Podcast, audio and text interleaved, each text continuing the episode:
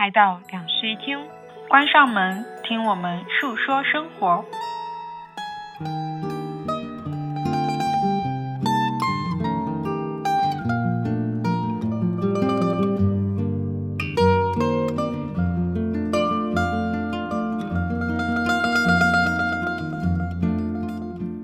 Hello，大家好，欢迎收听新期的两室一厅，我是陈一日，我是 Sunny，这是我们久违的读书环节。我们上一次读书环节好像还是在香港，对，当时录了一本吉本巴娜娜的《花床舞鞋》。《花床舞鞋》呢，其实是上海译文寄来吉本巴娜娜的四件套新出版的四本书里面的其中一本。然后那本当时我们是带去旅行中读了，然后旅行回来以后呢，我们就觉得我们是不是可以把上海译文寄来的这一个系列都读完，然后再来出一期吉本巴娜娜专题。嗯，所以就有了这一期的节目。嗯，先来说一下我们读了哪一些书吧。我们两个共读的一些书是刚才我们提到的那个四件套，这个四件套里面的四本书分别是《雏菊人生》《阿根廷婆婆》《你好夏北泽》和《花床舞蝎》。对，这四本都是非常精致的那种布纹，是我最近非常喜欢的一个材质，就是你摸着就会有一种很舒服的感觉。对，其实《厨房》也是布纹的书。对，厨房是吉本巴娜娜的代表作，也是她的处女作。然后这本书其实是上海译文很早前就已经出版了。对，然后因为我们要录制这一期。嗯，吉本巴娜娜专题嘛，所以我们就又借此去看了之前上海译文出版过的十本书，嗯，吉本巴娜娜很早期的作品，所以我们就其中选了几本来读。所以这一期里面你们能听到非常多关于他的作品。对，然后我们也会在本期节目的末尾抽出三位听友来送几本巴娜娜的书，那具体的抽奖方式会在结尾告诉大家，所以大家一定要听完哦。嗯。可能有读者不知道吉本巴娜娜，那我们先来介绍一下他吧。吉本巴娜娜是一位生于东京的作者，然后他是在一九六四年出生的。当我们聊到吉本巴娜娜的后期的一个写作生涯的时候，就势必会去追溯到他在小的时候曾经受到过哪些作者的影响。我在查资料的过程当中就发现，吉本巴娜娜他在高中的时候非常受太宰治的文学作品影响，他在高中生涯里面读完了太宰治的三十七本书。除此之外，他还有一个非常喜欢的作家叫史蒂芬金，也是一个写死亡写的非常多的作者。这两个作家的文字呢，是让他非常着迷的，所以在高中时期就读完了这两个作家几乎所有的书。等到进入日本大学艺术学院以后，他就开始了自己真正的写作。在《厨房》这本书里面会有两篇小说，啊、第一篇是《厨房》，那第二篇叫做《月影》。其实这个《月影》呢是他的毕业论文。这一则短篇是收录在小说集里面的，这是唯一一篇他他在大学时期写的作品。后来他毕业之后呢，在八八年的时候，他在餐厅里面当服务生，这个时候写完了《厨房》，然后并且获得了第六届的海燕新人文学奖，直接就成为了畅销书。于是他在之后的生涯里面就完成了非常多本书，就直接开启了他的作者生涯。嗯。在他的这本处女作里面，他的风格就已经非常的显现了。然后他后面所有的作品其实都是跟厨房很类似的故事跟一些写作的方式，所以呢，市面上对他的评价其实还挺两极的。嗯，像。我们是非常吃他这一套的人，就觉得他的故事是有那种非常大的治愈、非常强的力量感的。嗯，在我们上一期的书影里面分享过《花床舞鞋》，是类似的那种感受。但是呢，我们也看到了一些评价，就是说吉本巴娜娜他的故事都非常的千篇一律。流淌着一些迷惘、忧郁跟哀愁，嗯、然后非常的幼稚、无聊，以及充满了一些男男女女矫情的爱。我看到了一些这样子的评价，好两极分化，真的。还有说他非常的意林和读者风哦。我懂，我能懂他们的感受是为什么。哦、那说说你的感受，你对他的评价呢？我其实，在读吉本巴娜娜是就是近近些日子的事情嘛，在以前我是没有读过他的作品的。嗯、为什么我能够理解说别人对他有极端的坏评价？就是这个事儿，如果放在大学或者是前几年的我身上，当时的我去读这个作品的时候，搞不好我也会有这样的评价。真的，我觉得以不同的人生视角去看这个书是不一样的。嗯、等到现在我的状态在。再去看待这些书的时候，我会把自己的一些人生经历带进去，然后我就会发现有很多可以共鸣共情的东西。尽管说它里面其实没有在讲什么很呃，比如说转折很大的大故事，或者是一些特别深刻的道理，但是它就是能够让我去静下心来，然后在它的文字里面找到自己。可能前一阵子的生活状态，或者是人生里面某一个非常相似的历程，在那一刻得到共鸣，这个时候我就会觉得啊，好有力量感，有被治愈的那种感觉。但如果是前几年，就是我没有经历过那些事情去读这个故事的话，搞不好我会不喜欢。嗯，我跟你的感受其实差不多，因为我在很多年以前读过《厨房》这本书，嗯，当时我读完以后，的感觉是非常非常淡的。在今年又重读了《厨房》之后，我有非常多的片段，因为带入了自己的情感而那种就是几度落泪。在我前几年肯定不会有这样子的感受，所以我当时我有看到一个吉本巴纳的采访，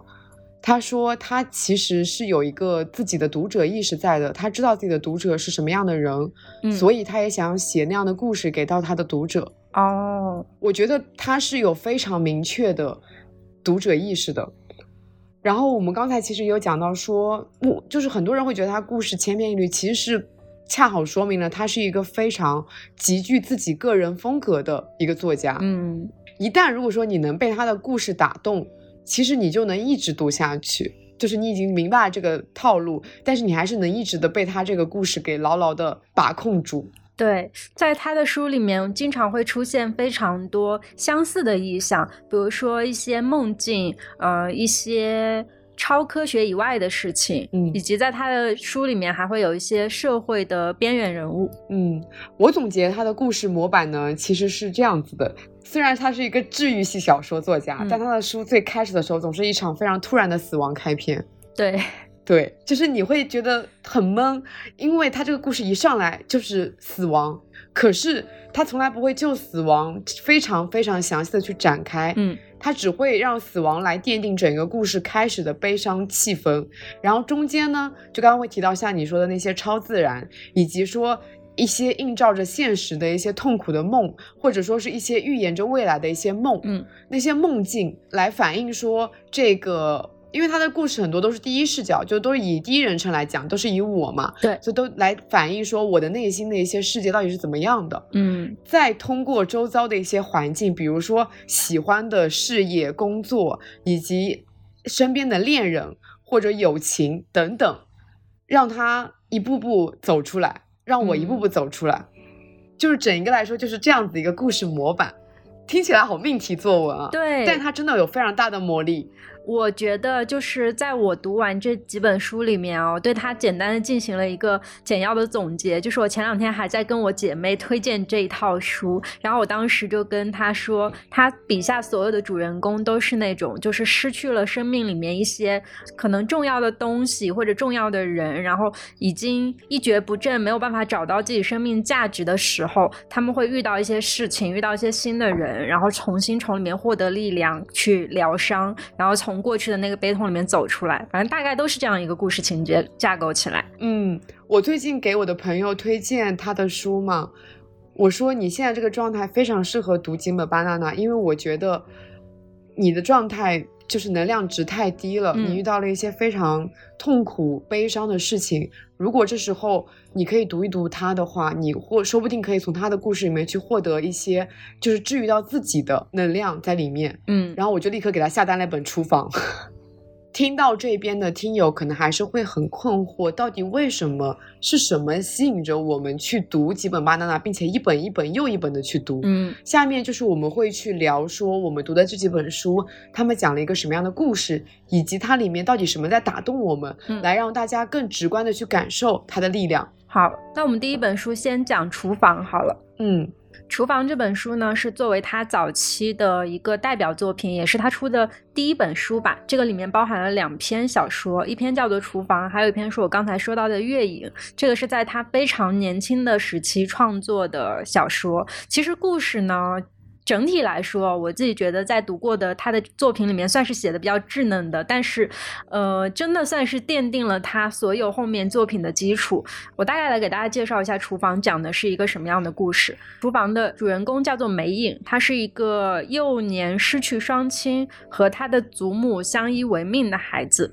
然后这本书呢是发生在祖母去世以后，在书的一开头他就写了说他的祖母去世了，然后在这个时候他其实就是。是孑然一身的状态，因为他的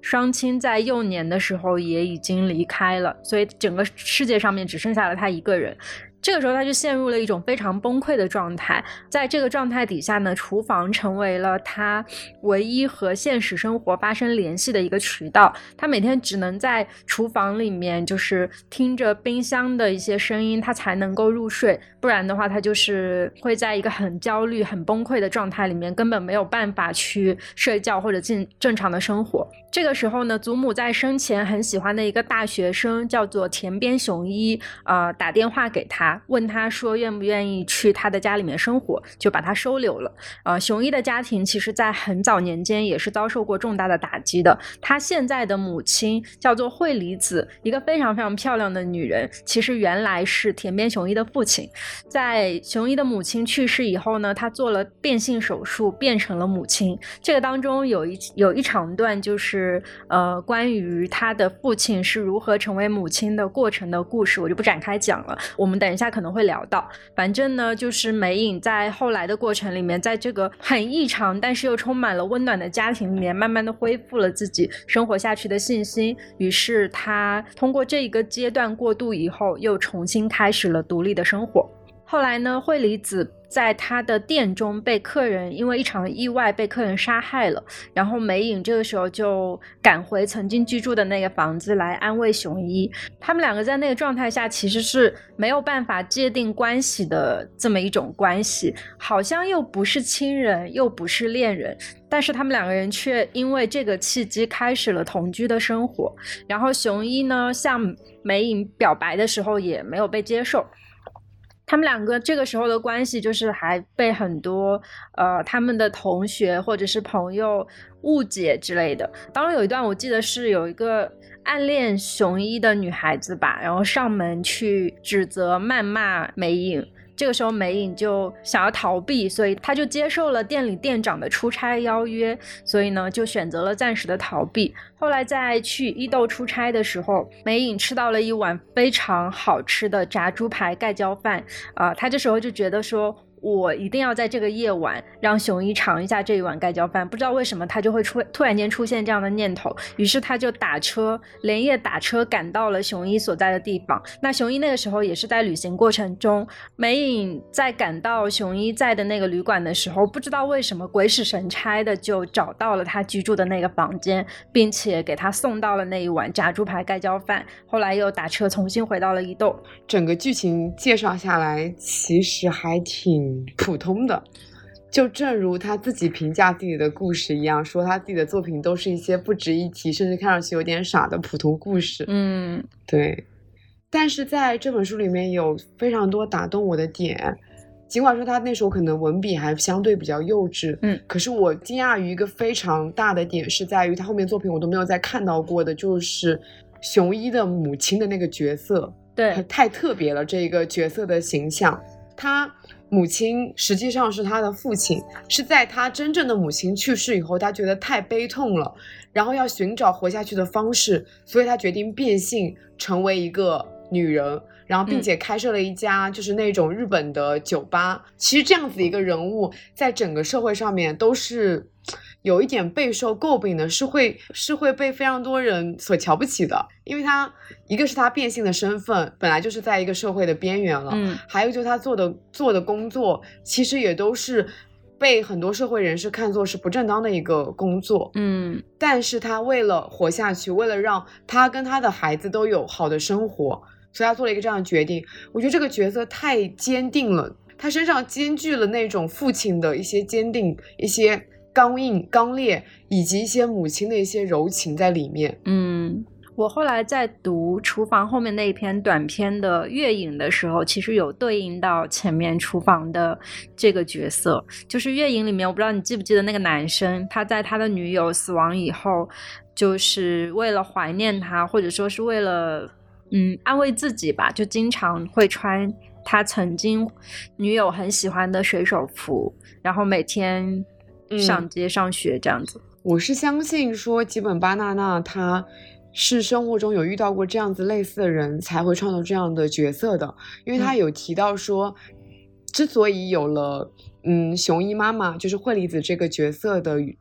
原因是是他经常去喝酒的那个酒吧的老板娘，其实就是这样子的一个背景，就是从男性变成了女性，然后支撑起了一家酒吧，所以他就以这样子的原型去创作了一个。惠梨子这样的一个形象，当然会其他的关于惠梨子的故事肯定不是照搬过来的。嗯，在后面我们可能提到的故事里面，其实也是有一些类似的对现实生活中的映照的，因为他很多故事的原型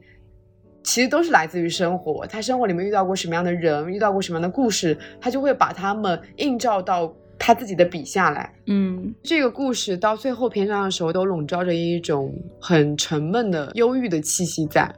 因为美影她经历了非常多个厨房，一个是她自己家的厨房，但那个厨房因为没有了所有的亲人，开始变成了她的一个寄居之地，变成了她的一个唯一的小屋。到了呃熊一家有了一个新的厨房，她每天都离厨房非常近的在睡觉，直到后面她搬出去了，有了自己的厨房，她一次一次经历了三次厨房，在每一次厨房里面，她其实都会获得一个新的指引她的一个方向在。然后我觉得这个故事前面都还蛮悲伤的，到了最后的时候，他用了一个非常巧妙的食物来让这个故事有了一点光明的一些希望的感觉。就是那时候，就是梅姨已经搬出去了嘛，他跟熊一分别在两个地方，然后那时候惠梨子已经去世了。熊一现在的状态也其实有一点像是梅影刚刚出场的那个状态，就是失去了身边可以依赖的人的那个状态。所以其实梅影是一下子就能感受到熊一身上他是有那种颓废感在的，也能清楚的明白说此刻的熊一他是需要什么的。然后在这个时候呢，他们两个分别在两个地方旅行或者出差。熊一给梅影不是打了个电话嘛？嗯，虽然他没有明确的说死亡，但是。经历过非常多次死亡的梅影，一下子就能从他的那个语气，从他讲的话里面能感受到，雄一现在离死亡非常非常的接近。如果说再不做一点什么去拯救他的话，可能说不定就再也见不到他了。嗯，所以这个时候他本来其实正在吃一份猪排盖浇饭，嗯，他现在就觉得一定要把这个好吃的猪排盖浇饭分享给雄一，所以他就连夜打包了这个盖浇饭。打出租车去到熊一的旅馆，尽管这个旅馆已经关门了，但他依然就是爬上了屋顶，就是一路非常跌跌撞撞的，终于找到了熊一，然后看着熊一把这份盖浇饭给吃下。其实就只是一份盖浇饭而已，可是这份盖浇饭就是同时给了所有人，不只是熊一跟梅影，还有就是书外的我都给了我一点，就是那种真的非常非常饥饿的时候吃到一份很好吃的盖浇饭的那种感动。嗯。在串联这些故事的时候，他们会用到就是电话这个意象。其实，在这里面，电话出现了很多次。我最后读到就是大概这一段的时候，我有看到说他突然间看到一部粉色的电话，然后觉得说我好像必须要去给熊一打一个电话，那就是一件顺其自然发生的事情。然后他就拿起了电话，然后就发生了你刚才说到的那些对话。在最对话的最后，他还跟熊一说不要割腕自杀哦。再往后就是他去给熊一送了一碗盖浇饭，他回到旅馆才拥有了一个非常舒适的睡眠。然后等到醒来以后，熊一又再次打来了电话，告诉了他。他新的旅行的行程，故事到这里就差不多要结束了。嗯，我觉得他用一个非常轻巧的解决方式，让死亡被化解成了继续活下去的勇气。嗯，我其实，在读的过程当中，我一直在想这个故事应该要如何收尾。因为雄一在后期对美影其实是一个很愧疚的状态，尽管说他不应该愧疚，但是他一直抱着这样的心态在逃避。比如说，在惠离子死去以后，他甚至是办完了葬礼才打电话给美影告知他这个消息的。然后到后来他去旅行什么之类的，也其实是一种逃避。我能理解他这种愧疚的心情，哎，因为对美影来说，死亡已经是一件非常非常沉重的事情了。嗯，然后雄一本来以为自己是可以拉美影的那个人，把他拉一把，从这个沉重的深渊里面给拉出来。嗯，可是他没有想到，却让美影再一次的遭遇到了身边的人去世这样的一个结果。嗯，这种愧疚感是没有办法解释的，它就是自然而然的就产生了。原本你可以不用再承受一次这样的痛苦，可是因为我本来不是想让你承受这么痛苦的，但是因为我的一个无心之举，让你再一次的承受了。就是我自己内心肯定也是非常难受，但是更多的可能是对你的一种愧疚感。嗯，的确，我觉得梅影也是这样子想的。梅影自己身上一直觉得自己是带一种那种诅咒的吧，因为他一直觉得死亡好像是离不开他的。只要他在哪里，哪里就会发生死亡。所有与他亲近的人，其实最后都会死亡。特别是惠离子这个事情发生以后，他原来好不容易稍微获得一些慰藉和振作的这个状态，就又一次被打破了。而且惠离子在前期塑造的形象，都是一个那么勇敢、那么认真的、努力的去生活的人。可是就是这样子一个人，他真的突然的就发生了意外。嗯，但是呢。美影在经过了自己的厨房和熊一家的厨房以后，她其实已经有了重新出发振作的勇气了。嗯，所以这个时候他也有了可以去治愈别人的一个力量了。嗯，所以他才能在熊一他的悲伤把他淹没的时候去拯救他。我觉得人好像就是一个活在那种关系里面，嗯，在互相拯救的一种关系里面。人在沉浸在自己所以为的巨大的悲伤里面的时候，其实是看不到自己的，嗯，但是能看到他人的痛苦和悲伤，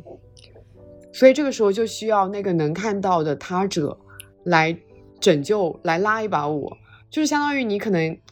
你不说，但是你其实要，其实你是在散发一些求救的讯号的，嗯。然后，当我们看到那个求救信号的时候，就应该去拯救对方。嗯，我觉得看到这个结局的时候，就是它其实是一种非常轻巧，但是又很合理的结局，因为到最后的状态下是美影在那个时候能够。非常真切的知道熊一的感受，这个时候他其实就是一个倒转过来的作用，就是曾经我被你温暖，但是现在我能够感觉到你的感受了，所以来换我来温暖你。无论是惠离子也好，还是熊一和美影也好，他们其实都是在一个黑暗的过程当中需要靠自我走出来的人，但是他们身边的人都成为了一个。嗯，可以借用的力吧，这个力把他们慢慢的托起来，然后再从那个悲伤里面重新走出来，去获得一个崭新的人生，或者是开始开启一段新的生活。周边的人是非常重要的，但是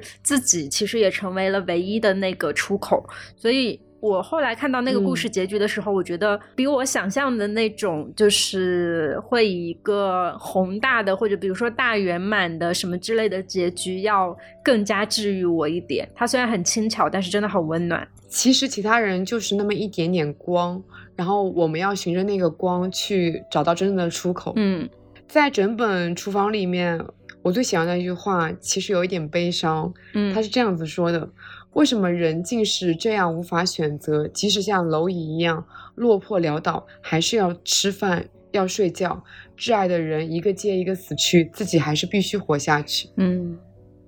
这句话我觉得是整本书的一个关键，就是我们不得不接受我们身边的最亲密的人、最挚爱的人，他会一个一个的死去和离开。嗯，可是我们也要接受，我们必须要自己活下去。是一个非常无奈，但是又不得不的事情。因为身边总是伴随着死亡，所以才要努力的活着。刚才你有说到，就是在厨房里面你很喜欢的一段话嘛？我其实这本书里面有一段很喜欢的话是在《月影》里面的，是《月影》的女主人公在最后的时候说：“一段旅程结束，下一段又会开始。有的人会再度相逢，也有的人将不复再见。”还有人会在不知不觉间悄然离去，或是擦肩而过。在同他们寒暄的时间里，我将觉得自己的心越来越澄澈。凝望着奔流不息的河水，我告诉自己要活下去。月影这个故事就是也是由两个人的死亡开始的，然后最后由呃两个人共同的遇到了一些事情的解脱，并且从伤心当中重新回归到正常的生活而终止。所以说，在他的创作初期就已经奠定了非常明显的自己的个人风格。嗯，由死亡开始，由希望结束。对，他在创作完《厨房》跟《月影》之后，他就瞬间。名声大噪嘛，嗯，在那之后的三四年间，他又非常的勤奋，写了很多很多很多本作品。然后在上海译文寄给我们的十本书里面，主要是集中在这个时间点去创作的，像是《冬》啊，《白荷夜船》、《哀愁的预感》、N.P. 等等。在他的这个阶段里面的这十本书里呢，我非常喜欢的故事是《冬》，是一部中篇小说。其实篇幅还蛮短的，我大概只花了两个小时就把它读完了。但是《东》这本书成为了就是整个一套里面读下来，包括他后期的这个四本书里面，我最喜欢的一个故事哦。嗯，这本书描写的这个东呢，并不是书的主要视角，他的视角的我不是东本人，东是这本书里的我。最好的朋友，她是一名十八岁的少女，然后她的设定呢是一个体弱多病，但是性格非常乖张、非常暴力的一个女孩子。然后他是在家人的宠爱跟呵护当中，就是溺爱长大的。我们的主角叫做玛利亚，她跟东是发小，然后两个人感情呢非常的好。在读大学的时候，主角跑去了西伊豆去过暑假。那这个暑假也是东他们家开的那个旅馆最后一个营业的夏天，所以他们两个就一起在那边度过了一个非常独特，并且算是一个尾声的夏天。因为这个夏天结束了以后，东就要。搬去另外一个地方，开启新的生活了。他们一家就要去新的地方建设一个旅馆了。嗯，然后在这个过程当中，因为东的体弱多病和他乖张的性格发生了挺多和常就是常人想象不到的那种，我觉得有一点点离奇的故事。具体的故事我不想展开讲了，我想给大家讲讲为什么我很喜欢这本书。基本巴纳在东这本书里面描写了一个非常日式的夏天，是我非常梦想的那种，就是如果有一天我能够去。日本度过一个夏天旅居的那种样子是什么样子？我想象中的夏夜应该是类似于镰仓那样子吧，就是吹着海风，然后看着花火，呃，泡泡梅子酒。对，在这本书里呢，我们的主人公和他的朋友拥有一条小狗，然后他们在这本书里面遇到的男主也拥有一只狗，所以。我最喜欢的一个夜晚是他们三个人和两只狗一起坐在沙滩上面，吃着西瓜，聊着天，然后听着海水的声音，百无聊赖的躺在草坪上面睡着了。这个时候，主角就觉得说，在这里面充满了一种小小的宁静的幸福，甚至让他觉得说，除此之外，他真的再也不需要任何东西了，他的人生停止在这里就好了，就是他幸福到这种程度。然后那个男主说，这个夏天真的是太棒了。然后东这个时候接他的话说，今天的西瓜真是。太好吃了！说完的时候，天空中传来了一声巨响，然后是人们的欢呼声。烟火大会开始了！天哪，这个故事是不是没有什么悲伤的气氛啊？我感觉就是很温暖啊。我觉得东这个故事整体的主调还挺温暖的，它不是跟他原来创作的那些故事一样很悲伤。哎，我在读这个故事的时候一直都很开心，而且它的结局跟我其实想的也完全不一样。因为我之前读基本巴拿纳的结局基本上都是那种，就是从死亡当中可能脱离出来，然后稍微有一点治愈的那种感觉。但是东这本书里面没有发。生死亡。她只是一个设定，就是说是体弱多病的一个少女。嗯嗯，而且这本书的写作灵感呢，他在后记当中有提过，因为作者本人他他们一家子每年夏天都会去西伊豆，然后他在西伊豆的时候，每天除了散步、游泳，就是等着黄昏来临。然后他自己本身也很想把他在西伊豆的生活记录下来，所以他就写了《冬》。所以这本书其实不是一个从死亡当中治愈过来的过程。哎，我发现香蕉老师，也就是吉本巴娜娜老师，嗯 我们下面就称他为香蕉老师，因为比较好叫。他真的是一个非常擅长从自己的生活里面去挖掘素材的人，哎，是的，就真的能一边旅行着，一边玩着，一边体验着生活，就把文章给写了。嗯，因为后面还会遇到非常类似的，就是他在哪哪里哪旅游，然后就把故事给写了。对，听到吃到什么样的食物，就把那个食物写到了书里面。我也想成为这样子的人。东其实应该算是他早期的作品里面比较特别的一本嘛。嗯然后我我想要聊的这一本《不伦与南美》呢，其实也是一本比较特别的作品。它是吉本巴娜娜在一九八八年四月到五月的时候，他去了一次公费的南美旅行。嗯公费哦，然后在这个长达一个月的旅行里面，他遇到了路上很多的风景，去拜访了很多南阿根廷跟巴西的一些遗迹，嗯一些著名的景点，然后也遇到了很多有意思的人，就把那些风景啊什么的。风景和人物融入到了他自己的故事里面，写成了七个非常短的短篇。嗯，然后在这七个短片里面呢，有死亡，但是不是像我们之前读过的书里面，就是那种比较突然的死亡。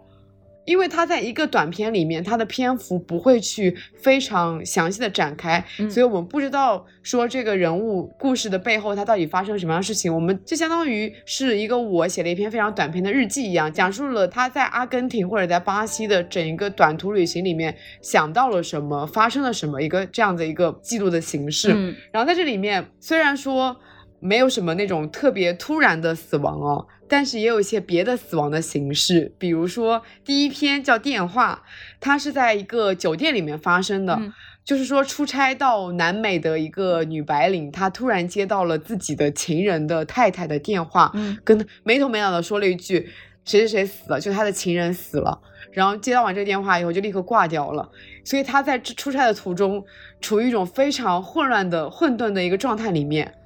因为他当时已经吃了安眠药，然后要准备入睡，一个昏昏沉沉的状态，突然接收到了一个讯息，就是我我国内的亲人死亡了。嗯然后在后来他的这种心情里面，他给打给他情人电话，然后发现没有人接，他就一直在那种惴惴不安的心情里面，一边工作，然后一边处理自己的心情。回忆着他们种种美好，然后又带着那种，因为已经觉得他死掉了，然后就觉得那种美好显得更加的落寞跟伤怀。但是，在这个故事的最最后，他的情人用新的号码给他打了个电话，说明了那个一开始他情人太太打来电话只是一个恶作剧，哦，就是一个假死。然后在后面呢，他有一个故事叫《最后一天》，是主人公他是在他一出生的时候就被他算命的外婆就预言了他在某年某月某日会死掉。嗯他妈妈非常的生气，说：“我这么辛辛苦苦生了一个小孩，结果你作为我的妈妈，居然在我小孩出生的时候就立刻来预言我的小孩会死，会在哪年死掉。嗯然后，所以从此他跟他的外婆就是关系也不是非常的好。嗯然后他就在他被预言要死掉的这一天，走在南美的街头，通过南美街头回忆着他的出生，以及他的不伦恋，以及他现在比较幸福的婚姻。然后在这样子的种种回忆之中，他度过了这一天。这所以他整一个的这个这一本里面都没有出现，嗯，像我们之前看到的非常突然的死亡。哦，但他就是又给了很多不多不一样的关于生离死别的命题在里面。就是比如说，当我们突然收到了一个朋友的死讯，那一刻你会想什么，以及他没有死掉，你又是怎么样一种失而复得的心情，嗯以及如果说假设你知道了自己哪一天会是你的死期，那么在那一天之前，你会如何的去珍惜你的生命，更加好好的去活。所以我觉得蛮有意思的这本书。嗯，然后同时呢，因为它是跟旅行非常强烈的关联的嘛，所以它在在这本书里面，你能看到很多阿根廷跟巴西的景点，比如说像那个贝隆夫人的墓地，嗯，然后还有门多萨城以及巴拉圭山区遗址，还有那个就是那个非常非常著名的世界上最大的瀑布，都在这个文章里面提到了。然后我觉得很可爱的一点是在。这本书的最后，吉本巴纳纳把他整一趟旅行的整个过程，包括就吃早饭，然后去哪里玩，然后乘车去哪里，下一站，所有非常详细的旅行的路程、行程安排都写在了最后。他还做了个攻略，是吗？所以说，大家如果哪一天去阿根廷旅游，可以参考这个攻略，带着这本书去，我觉得还蛮有意思的。可以的。然后在这本书里面，其实很多都是不伦恋。嗯，其实我感觉吉本巴纳纳还蛮喜欢写不伦恋的，在他其他作品里面也会偶尔出现不伦恋。是的，在他的书里有很多异常的关系和异常的社会状态。对，是的，在这一次南美之旅之后呢。可能是给了他一些异域风情的灵感，他在后面的创作中继续用到了一些关于南美的元素在，比如说，嗯，《雏菊人生》里面他的那个好朋友就是回去了巴西，然后在《阿根廷婆婆》里面就有一个很神秘的阿根廷婆婆。对，然后这两本书它都是由奈良美智绘制了非常精美的插画。嗯，其实他很多书都会有插画师跟他一起合作去画制里面的一些情节什么的。比如说像刚才那本《不连不伦与南美》里面就有几幅插画，然后还有在后面的《你好夏北泽》里面也有大野武的插画。嗯，但是我觉得奈良美智跟他的契合度是最高的，就是奈良美智创作的那个小女孩形象和吉本巴娜娜故事里面的。人物我觉得是对应关系非常强烈的。我是在读完了整个故事之后，然后再回头去看奈良美智创作的一幅幅画，我是有那种强烈的关联性在里面的。对，在那个《雏菊人生》的开篇，反正就是前几篇插画吧，就画了一个小女孩在吹笛子，然后。立刻他就有写到说，这是他的童年好朋友，叫做达利亚。嗯，我经常就是故事当中的我，经常只要一吹笛子，他就会立刻跑到我家来陪我。题外话一下，基本上巴娜娜的确有一个小时候经常联络的好朋友，是用竖笛来联系的。哦，又是一个现实就发生过的故事。所以我怀疑他可能每一个。就是那种都有出处是吗？对，让你觉得很生活化的设定，可能都是来源于他自己或者身边的人的生活啊。是的，然后还有一个题外话是，奈良美智非常喜欢吉本巴娜娜，他有他的全套书籍。嗯，香蕉老师应该已经出了五六十本吧，我也不知道哎。二零一三年的时候，我查到他已经出了四十多本书了，哦，应该差不多五十多本吧。那得有，嗯嗯，香蕉老师应该已经出了五六十本书。如果说奈良美智拥有他的全套的话，那起码要占个两三层的书架。嗯，假设有一天我拥有了村上春树全套的书，我一定要摆出来给大家展示展示，炫 耀炫耀。那我要展示我所有的科幻书籍。嗯，《雏菊人生》跟《阿根廷婆婆》这两个故事。嗯，我也还蛮喜欢的。我更喜欢《雏菊人生》这个故事一点啊。我也是在《雏菊人生》这本书里面，其实呃，我的名字就叫雏菊，然后我的好朋友，我的童年好友叫达利亚，这其实就是两种花嘛。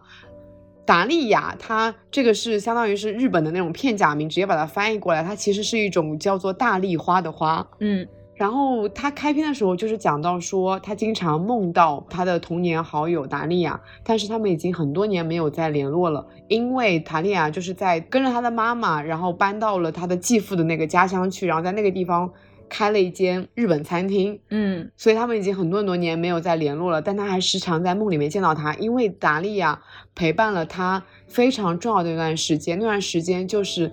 嗯。我就是雏菊，她亲眼看着母亲在车祸中死去了。她当时跟妈妈在一辆车上，可是妈妈就在她眼前，用用最后一点力量保护住了她，她免于那场死亡，却失去了妈妈。从此，他就过上了寄人篱下的生活，跟他的叔叔婶婶生活在一起。就是那时候，达利亚是给了他非常多心灵上的支柱的一个好朋友。只要他一吹竖笛，达利亚就会来他身边陪他一起睡，跟他一起聊天，然后一起看月亮。然后会跟他讲说，他在他在这个世界上最喜欢吃的食物就是什锦炒面。嗯然后这个什锦炒面店呢，其实就是嗯他妈妈以及他叔叔婶婶一起开的一家炒一家店。然后在后来呢，叔叔婶婶继续在经营这家炒面店，而雏菊也在这家炒面店里面当员工。达利亚就说他能一口分辨出来。这个炒面到底是妈妈炒的，还是姨妈炒的，还是我炒的？嗯就是说炒面是他世界上最喜欢的食物。前面其实一直在讲他在做同一个梦，梦到他们又回到了童年的那个房子里面一起生活的场景。可是有一天梦变了，梦变成了一个他从来没有去过的一个别墅里面，他感觉到一种非常浓重的、非常凝重的、非常痛苦的一些气息，然后他预感可能是达利亚发生了什么事情，可是他没有办法知道。嗯，但这件事情可能就只是一个相当于是插曲，因为他没有办法去获得达利亚的一个信息嘛。然后这中间还发生一些故事，就是他原本可能是寄居在一个朋友家，可他就是要后面要从这个朋友家搬出去，可他又不想要回到叔叔跟姨妈的那个家里面，因为他总觉得这样子是一种寄居的生活，所以他要选择长大了独立开始一个人生活。嗯后面就开始了他自己一个人去找房子。租房的生活，就在这个时候，他收到了达利亚的妈妈寄来的一个包裹，那个包裹里面包含了一些达利亚的照片以及达利亚的信息，大概就是这样一个故事。嗯。这个故事其实还挺孤独的，因为在这个故事里面，没有一个真正的人和一份真正的爱是属于故事里面的我的，因为嗯。真正爱他的人都要么在车祸中去世，要么就是不得不远离他，从此而失去了音讯。他虽然就是可能叔叔跟姨妈是爱他的，可他总是会抱着一些隔阂在那里。嗯。我在读完这本书的时候，会觉得它是一本还挺适合心情不好的时候看的书，就是在当时那个当下，会给我一种感觉，是那些我曾经觉得可能世界要完了或者天都塌下来的那些日子，它终究会随着时间慢慢的过去。它其实整本书的主旨讲的也是，无论是什么样的。状态，包括生死也好，人类生活的距离也好，其实人和人之间的界限是非常非常模糊的。就尽管说有些人离开了，他还会用一些方式去跟我们连接，就是我能够从里面去获得一些安慰的力量吧。所以在那个当下，我读完这本书的时候，心情有变好一点点。嗯，我在读这本书的一个感受就是，成年之后，我们可能很多时候是需要靠自己更坚强的生活下去的。嗯很多人在很多时候会出现，给到我们一些帮助，可他们也不可能永远陪在我们的身边。所以，其实最重要的还是要自己拥有了那一种能承受孤独、能享受孤独、能从孤独里面去获得快乐、获得愉悦感的。嗯让我想到了一开始就是想说，我不管怎么样，我这辈子都不要有独居的生活。突然的拥有了一年的独居生活，而觉得那个独居生活实在是太快乐了。就是人真的能从这种独居、这种特别的生活里面去获得到不一样的感受。嗯然后我会觉得《雏菊人生》跟《阿根廷婆婆》这两本书，因为奈良美智的插画，还蛮适合送给朋友的。嗯对就是在故事读完了以后，你再回头去看插画，因为我觉得之前也看过奈良美智的一个展嘛，你就觉得他画的小朋友是有直视人心的那种敏锐、那种锐利的。虽然他画的都是那种小朋友，好像看起来天真无邪，可在他们的眼神里面，你是能感觉到他好像在叙述着什么东西的。嗯，所以我才说，嗯，跟香香老师的书非常的配。《雏菊人生》的封面我还挺喜欢的，是两个小女孩不同时期的状态，她真的画的很传神，就是你一眼就能看出来是他们两个人在哪段时间的样子。然后在这本书的最后一张画里面，他就是创造了一个嗯雏菊的小盒子，然后在那个盒子里面装满了他的悲伤和回忆。嗯，那上面画了雏菊的样子，以及上面写了“雏菊人生对，”。对，把悲伤都放进那个盒子里面，就可以重新振作起来了。嗯，在这之后，我们就读了嗯《你好，下辈子》，这其实是他的我我觉得是他的另外一个阶段了吧，因为他后来就是搬到了下北泽去生活，也在那边生了小孩，然后小孩一点点长大，所以其实这段时间里，他的作品是融入了很多下北泽的特色。在里面的，嗯，就你能真的，你能真实的感受到他非常喜欢这个地方，并且想持续的为这个地方去创作。他还有一本书叫做《关于夏北泽》，是写了这个地方他在这里生活的随笔。然后《你好，夏北泽》呢，则是讲述了一个。在下北泽这个地方重新获得新生的一个故事。嗯，他的故事是这样子的，就是我的父亲其实是一个非常知名的乐队的键盘手，之前的人生一直都过得非常的名利双收，拥有自己的知名度，也给这个家庭带来了安稳跟富裕的生活。直到有一天，父亲突然在茨城跟一个陌生的女人殉情身亡。留下了钱所剩无几的存折和一间充满了回忆和悲伤的大房子。嗯，在那个时候呢，我主人公就选择了搬去下北泽租的小房子里面，在一间叫做。雷里昂的餐酒吧工作，而在事情发生两年后呢，母亲突然就搬进了我的下北泽的拥挤的房子里面，开始了跟我的同居生活。嗯，这其实让我再一次陷入到了一种失去父亲的痛苦里面，因为可能我已经像是厨房里面那个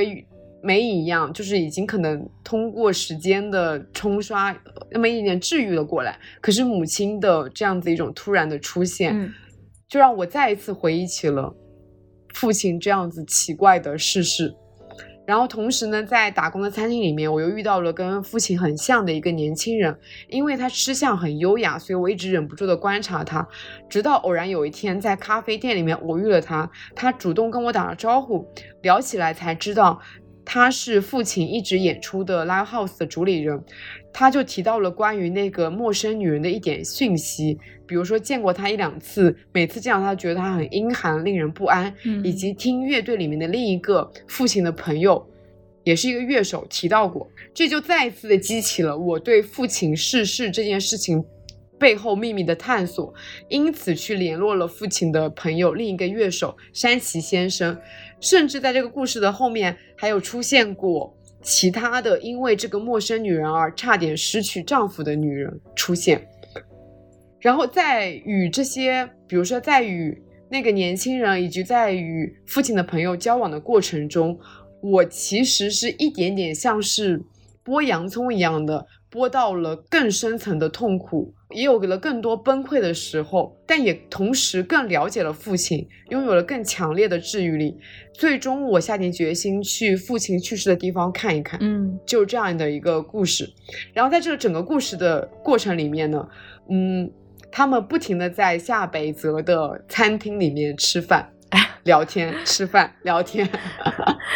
这本书给我的印象就是夏北泽真的很好吃。对，嗯，首先呢，他工作的那个地方是一家叫做雷里昂的餐酒吧。嗯，其实提到菜不多，但是即使是提到。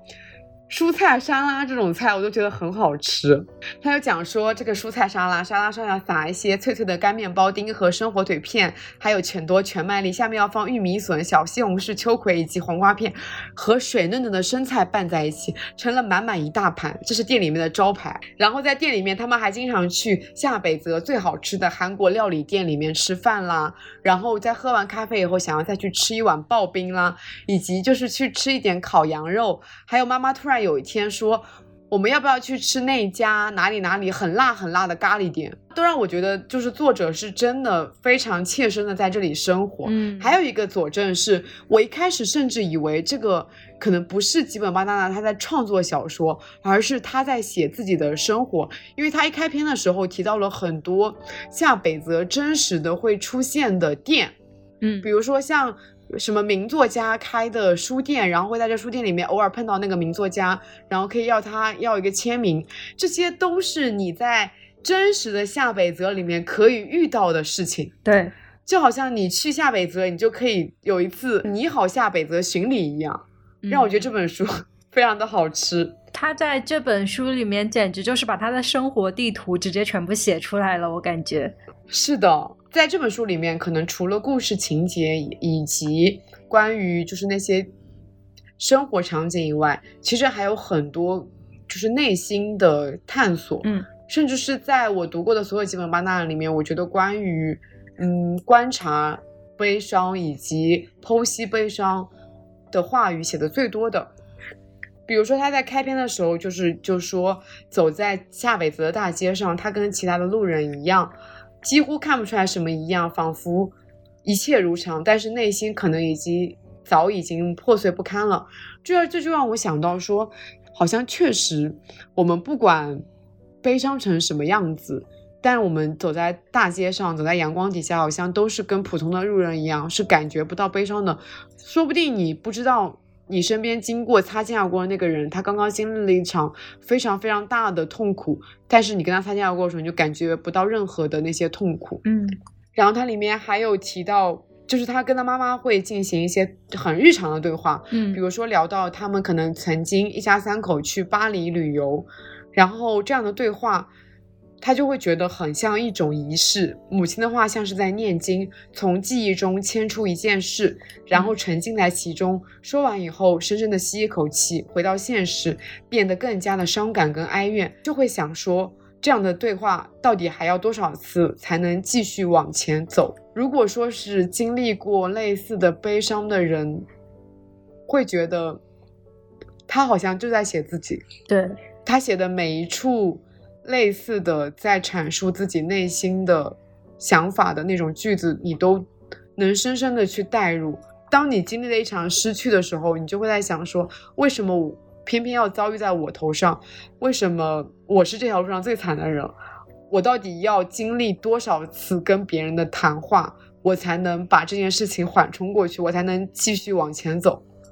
真的有这样子无数的那种类似的时刻发生在自己的身上。嗯，然后这里面提到了一个词叫做仪式，他说这样的谈话好像是一种仪式嘛。然后在后面里面他有讲，还有再次提到仪式，他说如果说安魂的话，那么现实生活本身就是一种安魂仪式，没有比这更真诚的祈祷了。嗯，我读完这句话以后，就就意识到说，好像我们只要在努力的、认真的、好好的生活，就是一种安魂仪式。生活本身，嗯，生活本身它就是一种非常真诚的祈祷。对，你只要努力活着，你就是在对抗死亡。嗯，这本书里面我很动容的线其实是母亲那条线，她整体的故事线还是在女儿身上发生的故事，包括呃慢慢的寻找疑团之类的这个作为主线嘛。但我其实还挺触动，就是母亲搬到女儿家里之后的一些细枝末节的生活的，比如说她当时在搬进来的时候，她对女儿的说辞是能不能把我当成一个失恋来借宿的朋友，而不是。说，因为我感到巨大的悲伤，我一定要人陪我之类的，才搬进了他的女儿家里。他是以一种非常轻巧的方式进入他女儿的生活的，并且在这个之后呢，他选择了一种我觉得是开启新的人生的生活方式吧。他可能去呃新的店里面去吃吃喝喝点东西，或者是给自己买一点新的衣服，或者是去结识新的朋友。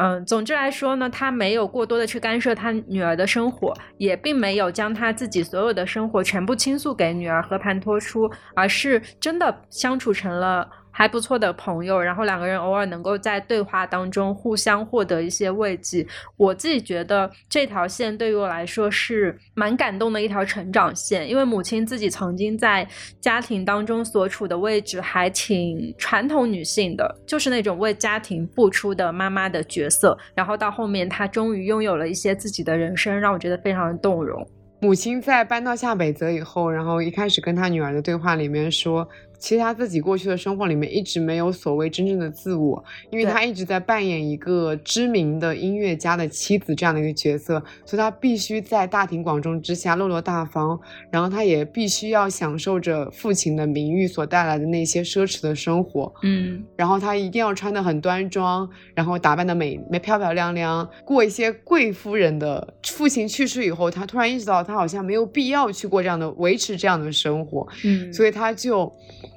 开始尝试过拥有普通但属于自己的人生。是的，我觉得很动容的一点是，女儿一直觉得自己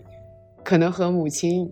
都困在那种悲伤里面，但其实年龄真的是一件非常有经验的东西。母亲她已经从死亡这件事情里面，嗯，活出了更自我的东西，她也能很好的去释怀父亲的死亡了，嗯也释怀了父亲的出轨。他也能很好的去面对那一间充满回忆跟悲伤的房子了，能随时回去拿一个他需要的东西，然后再回来。对，甚至到故事结尾的时候，我要去祭拜父亲那一段，其实母亲都没有过多的去干涉，也没有去发表一些自己的评论。嗯，对，我觉得母亲这个角色真的塑造的非常的好。母亲就是从父亲去世以后开始，真的自己想要做什么就做什么了。嗯她甚至开始学着去常喝酒的酒吧里面打工，嗯让我觉得母亲这个角色原来可以在中年的时候如才才开始变得鲜活。在这个故事里面，母亲和我选择了两种完全不一样的方式去释怀父亲的死嘛，嗯但是他们算是殊途同归吧。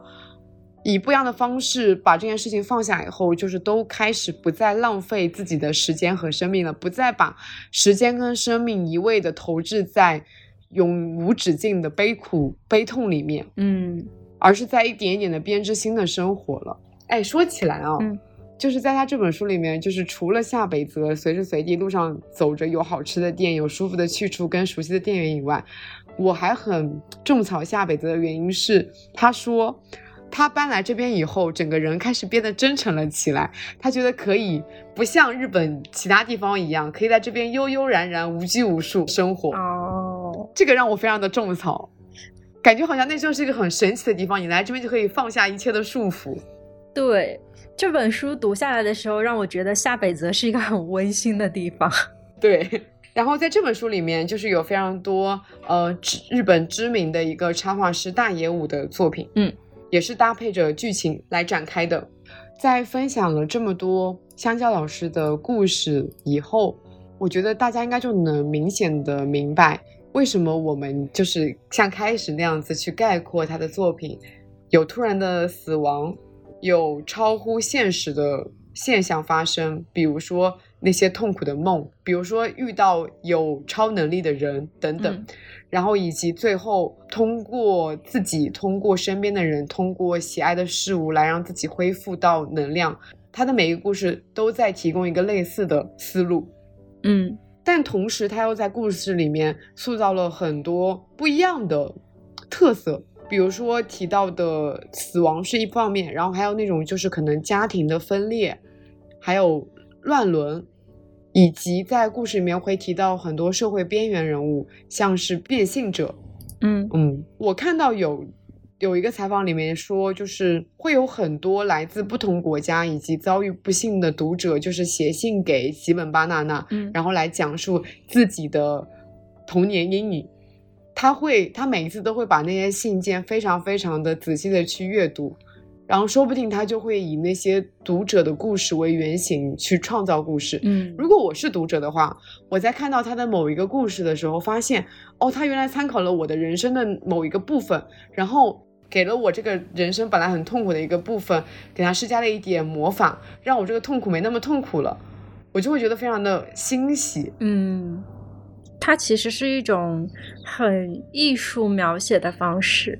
就是去帮人从哀伤当中摆脱出来。我觉得不仅是帮故事当嗯中的主人公吧，同时也是在帮故事外的我们，因为我们生命当中是经历不了这样的事情的，所以我们能够只能够从嗯故事当中去汲取能量。对，因为他曾经指出过，死亡这件事情其实问题并不在于死去的人会怎么样，而是真正活着的人要怎么样去面对死亡这件事情。所以在他的小说里面，总是死亡发生的有一些突然跟离奇，嗯，很少有那种什么生了非常严重的病，然后病逝就疾病缠身而最后去世的。嗯死亡的整个过程或者场面都是，嗯，比较简单的去带过的，更多的可能是去探索死亡带来的痛苦，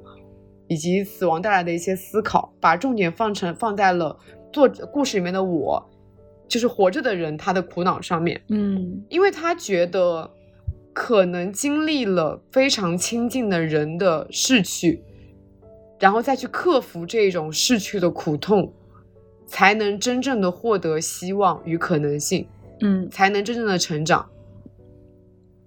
他觉得真正的疗愈不是去放松心情，就是疗愈不等于就是完全的放松心情，嗯疗愈应该是那种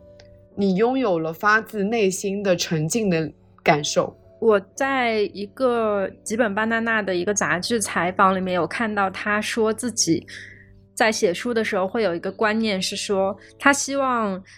他的书是在这样一个情景下给人造成影响的，就是说，如果有一个人在回家途中可以随意走进一家书店，然后拿起他的书买上一册，回家后在阅读的两三个小时或者两三天时间里，心境略有改变，或者是在人生中突然发生什么事情的时候，能够想起那本书的内容，并且获得慰藉。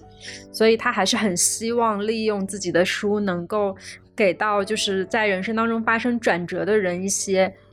安慰的。嗯，我也曾经看到一段他的采访里面说，真正悲伤的人表现是安静的，而且不想再经历一次那样激烈的情绪波动。嗯如果心情像波浪一样起伏，痛苦反而得不到抒发，我不要在别人的伤口上撒盐，而是让读者在没有心理负担的情况下，轻松淡然的看完，情绪却得到释放。嗯我读完他的书就是这样一种类似的感受，我并不会去带入它里面那些离奇的发生的死亡，就它的它里面所描述的死亡，并不会映照到我所经历的死亡的故事里面来，但是它里面所给予的那些情绪的释放，那些情绪的抚慰，那种是可以映照到我的身上来的。再讲到他故事里面的超自然的一些元素，比如说他经常提到梦到一些不曾梦见的食物，像是《花床舞鞋》里面，因为《花床舞鞋》是我们当时读的比较早的嘛，嗯他就经常梦见他回村的朋友已经死去的太太托梦给他，我当时觉得很神奇。然后还有在《雏菊人生》里面梦到自己和小自己和好朋友一起玩耍过的地方，和好朋友后来生活的地方，因为嗯。像后来生活的地方，他其实可能根本是不应该会梦见的，因为他没有见过那个地方，以及在嗯夏北泽里面，就是一直梦见父亲的电话，嗯。就是父亲一直在找电话啊等等的，然后最后父亲接起了那个电话，还有会遇到很多可能超自然的人物，像是月影里面出现在桥上那个指引他们的少女。嗯我就在想说，他为什么这么喜欢在就是小说里面去引用这么多超自然的元素嘛？他就说，因为他小时候是一个恐怖片爱好者，哦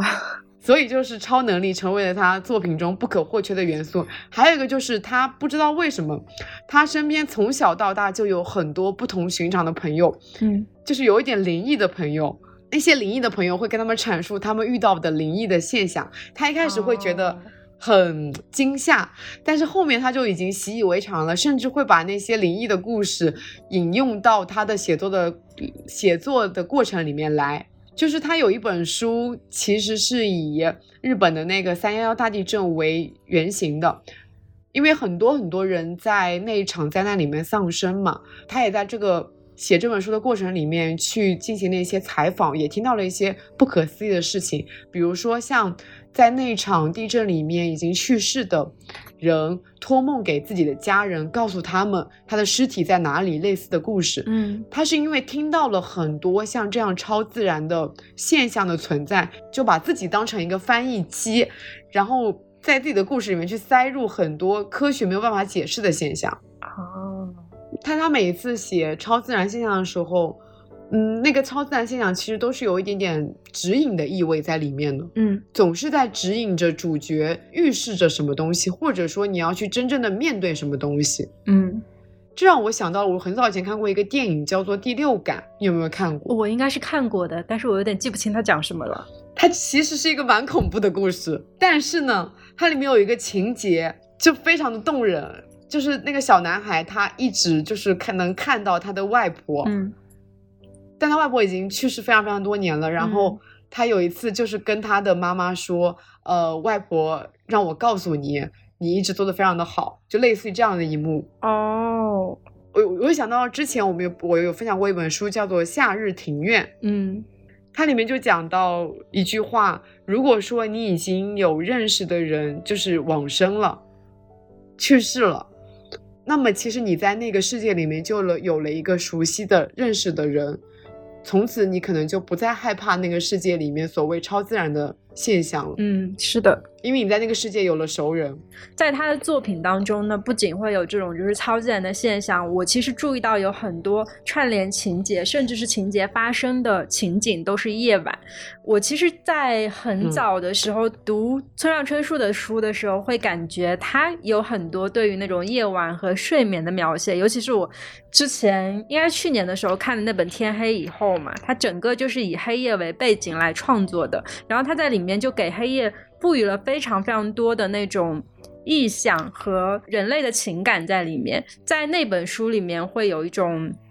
黑夜是人类的保护色那种感觉。然后我在读吉本巴纳纳的书的时候，就会自然而然的想起我曾经读过的那些黑暗的意象，在他的书里面又一点一点的对应起来了。在他的厨房里面，黑夜就是一个非常重要的元素，因为主人公主要活动的时间几乎都是在。夜里面的，然后包括他的心理活动和一些对话，全都是发生在以黑夜为背景的时间下。在这本书里面，白天是更加现实社会的时间，是别人的时间；但是夜晚就是那种自我苏醒的时间，是可以在夜晚去披露自己的内心世界的，然后也是很自己的时间。还有更加深度的一个点，就是它是非常接近于死亡的时间。厨房这本书里面，主人公他在夜晚感受到了非常多濒临生与死之间界限的东西，并且在这里面发生了很多有关于呃生死的一些非常深。深度的对话，在白天的时候，我就觉得说，整本书其实映射的现实社会还蛮。还蛮有道理的，因为在现实社会当中，我们好像也是那种白天不太存在于真正的自我，但是到了晚上，所有的社会运转体系全部都停止。当我们回归到一个自己本源的状态的时候，我们终于可以从社会的束缚当中挣脱出来，然后回到一个真正的自我。这种感觉，在他很多本书里面描写到黑夜的时候，给人的感觉都不是那种沉重压抑的，而是非常舒适、非常温馨，并且能够和自己对话的时间。所以。我我很喜欢他在这本书里面描写的所有关于夜晚的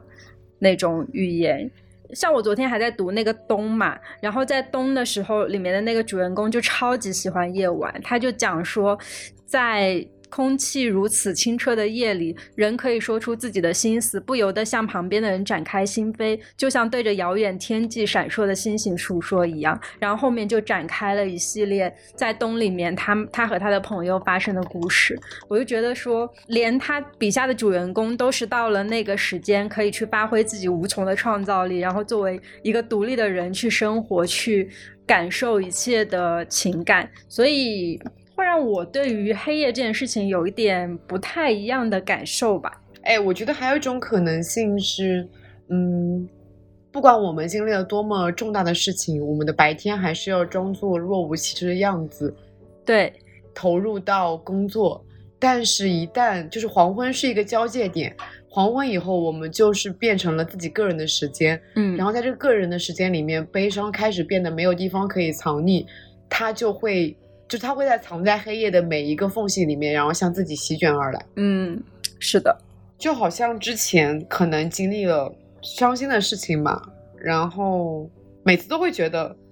只要白天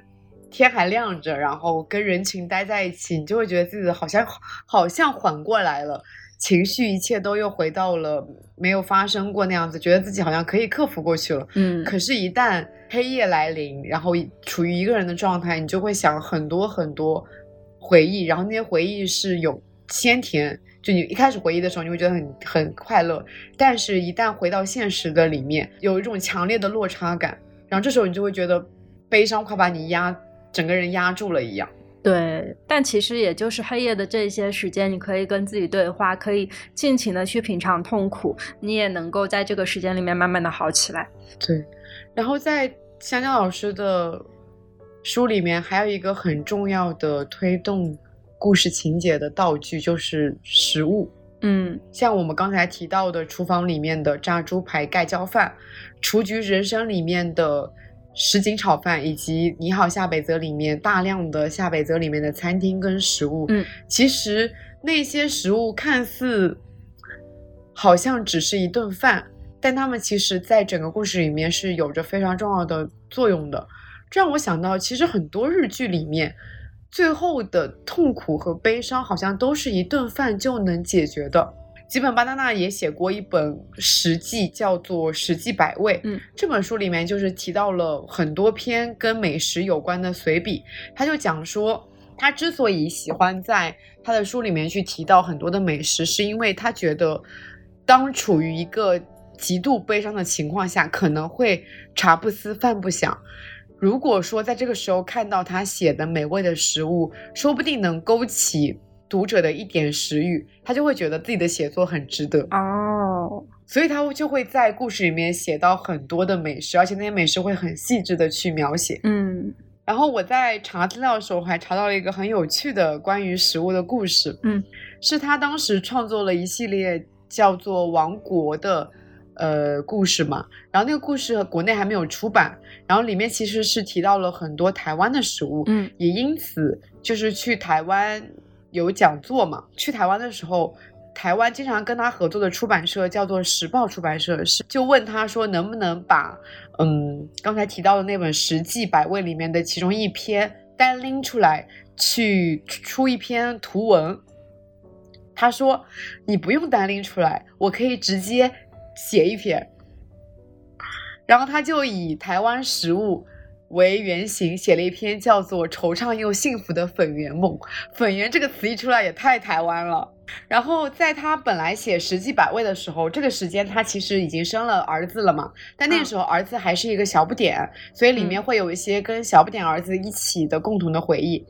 在这本《惆怅又幸福的粉圆梦》里面呢，他的儿子。已经变成了一个青少年，所以在这个故事里面，就是讲到了一个三代人的故，呃，三代人关于食物的一个记忆。就小时候可能陪爸爸一起去临近的菜场里面买可乐饼，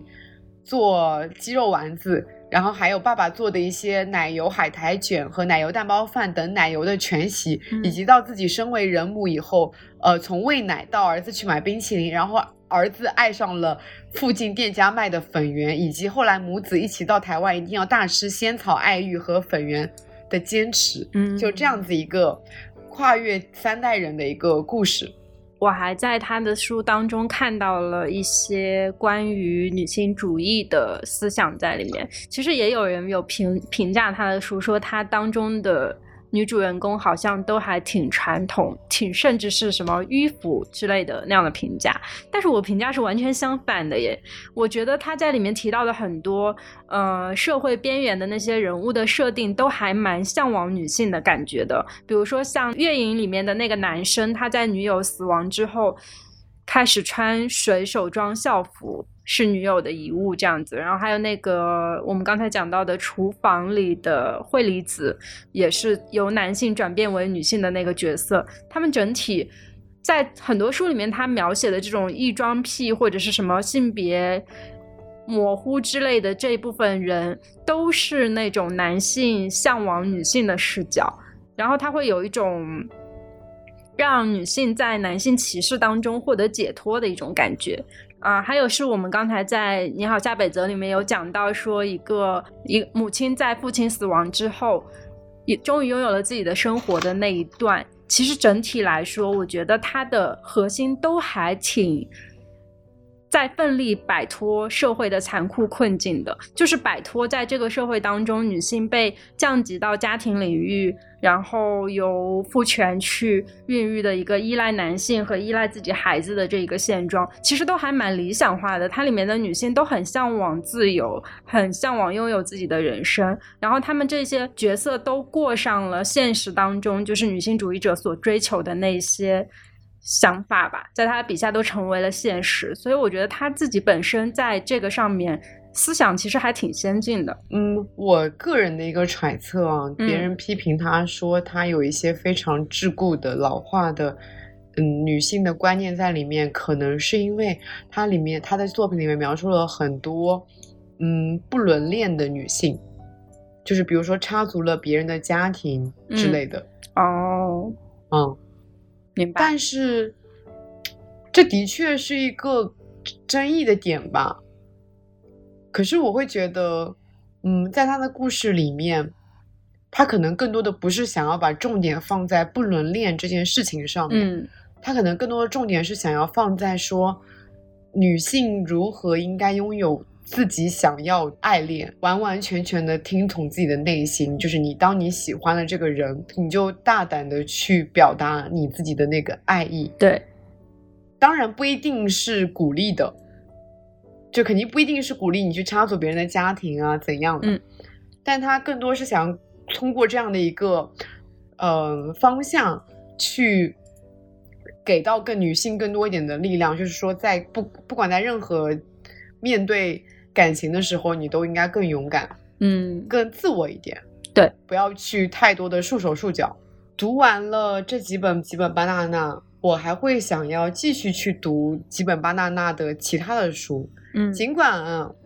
嗯，我会觉得他的故事像是那种，比如说再过几年，我又会逐渐的淡忘了他到底讲了一个什么样的故事，是这样子一个很淡的。他也自己有讲说，他觉得他自己的作品不要太浓烈的存在于读者的心目中，而是嗯那种长久的保留在人的潜意识里面，是那种散发着快要忘记的淡淡的幽香才是最好的。嗯就是你不用强烈的去一记住他到底讲了一个什么样的故事，而是在你某一个需要他的时候，他就会从你的记忆里面抽出来这个故事情节，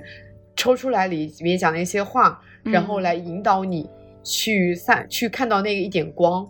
我觉得基本巴娜娜给我的感受应该就是这样子，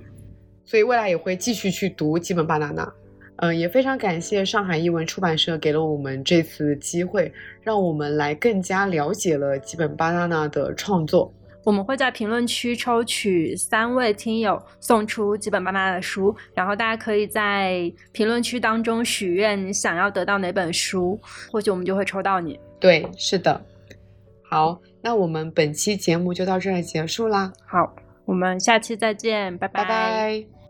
欢迎在小宇宙、喜马拉雅、QQ 音乐、网易云、苹果 Podcast 订阅两室一厅。如果你喜欢这期节目，可以在评论区与我们互动，也希望能够在苹果 Podcast 给我们五星好评。如果你想要加入听友群，可以扫描 Show Notes 里的二维码，我们会在听友群中分享更多的日常。感谢收听，晚安。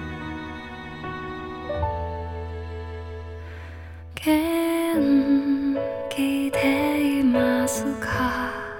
大事な人はできましたか？いつか